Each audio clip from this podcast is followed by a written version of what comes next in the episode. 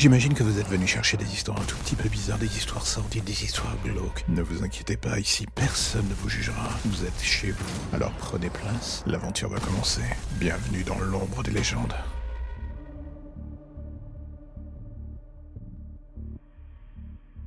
L'immense question qu'on peut se poser quand on est dans le domaine de la fiction d'horreur comme moi, c'est enfin une des questions est la suivante. Comment écrire une bonne creepypasta? Pour être honnête, je pense qu'il n'y a pas de véritable réponse qui soit gravée dans le marbre, tant ça dépend de milliards de choses. Les peurs du créateur, son style et ses influences, et j'en passe. Autant de possibilités de réussir un chef-d'œuvre comme d'accoucher d'une grosse merde. Il n'y a pas vraiment de juste milieu, c'est ça qui est magnifique. Mais mine de rien, on peut, avec le temps où on traverse le brouillard de son imagination, s'appuyer sur quelques bases. La première, ça serait quoi? Essayer de surprendre ou à défaut de déstabiliser l'auditeur.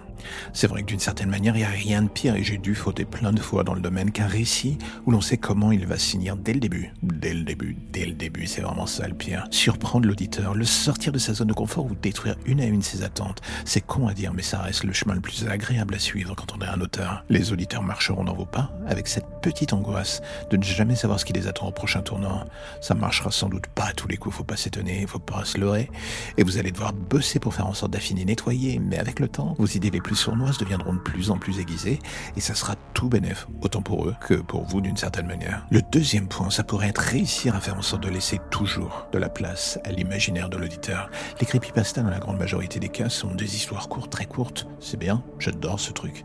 Ce qui est un vrai challenge pour le créateur, il faut aller à l'essentiel. Ne pas se perdre en route, trop expliquer, faire que le récit soit une grosse ligne blanche. C'est pas, pas, pas ce qu'on attend. Faut que l'auditeur puisse se l'approprier et pour cela, il faut lui laisser de la marge pour respirer.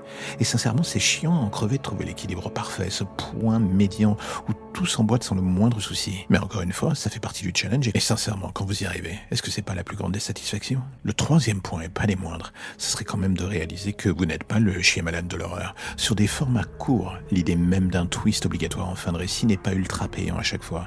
Et là, je m'englobe dans l'eau, j'en ai parfois un peu abusé. C'est devenu un peu une monnaie courante et ça peut vite finir par lasser. Parfois, une fin abrupte qui n'appelle pas du tout à une suite ou d'immenses questions donne un côté encore plus fataliste à la chose. Peut sans le moindre mal faire en sorte de renforcer l'impact pour le moins horrible de votre récit et faire en sorte que ça fonctionne bien et que tout le monde soit en mode bah dis donc c'était pas si mal que ça en fait. Et au final c'est bien souvent ce que je préfère dans ce genre d'histoire. Laisser une énorme porte ouverte, voire un boulevard aux auditeurs pour qu'ils puissent se faire eux-mêmes la suite de l'histoire dans leur tête. Ça marche pas toujours et surtout si on ne fait pas attention à l'ambiance sonore, ça peut laisser à désirer. C'est ce que j'aime dans ce bordel, c'est que où que l'on puisse regarder, il y a un challenge permanent qui nous tend les bras. Ça nécessite de se remettre en question au niveau idée, au niveau style, d'essayer de sortir de sa zone de confort, enfin je dis bien essayer, et tenter des choses que même soit on pense parfois perdu d'avance, parfois sur un malentendu, il arrive qu'un petit miracle se produise et que derrière son micro à l'autre bout du monde, on touche une ou un auditeur et que cette personne s'y retrouve dans cette histoire, se laisse emporter et viendra plus tard vous dire que bah eh, c'était cool ce que vous avez créé pour lui. Et rien que pour ça, c'est au final diablement intéressant de se lancer dans les entrailles de l'horreur sous toutes ses formes. Un challenge fin en quelque sorte. Mais c'est justement ceux-là qui sont les plus intéressants.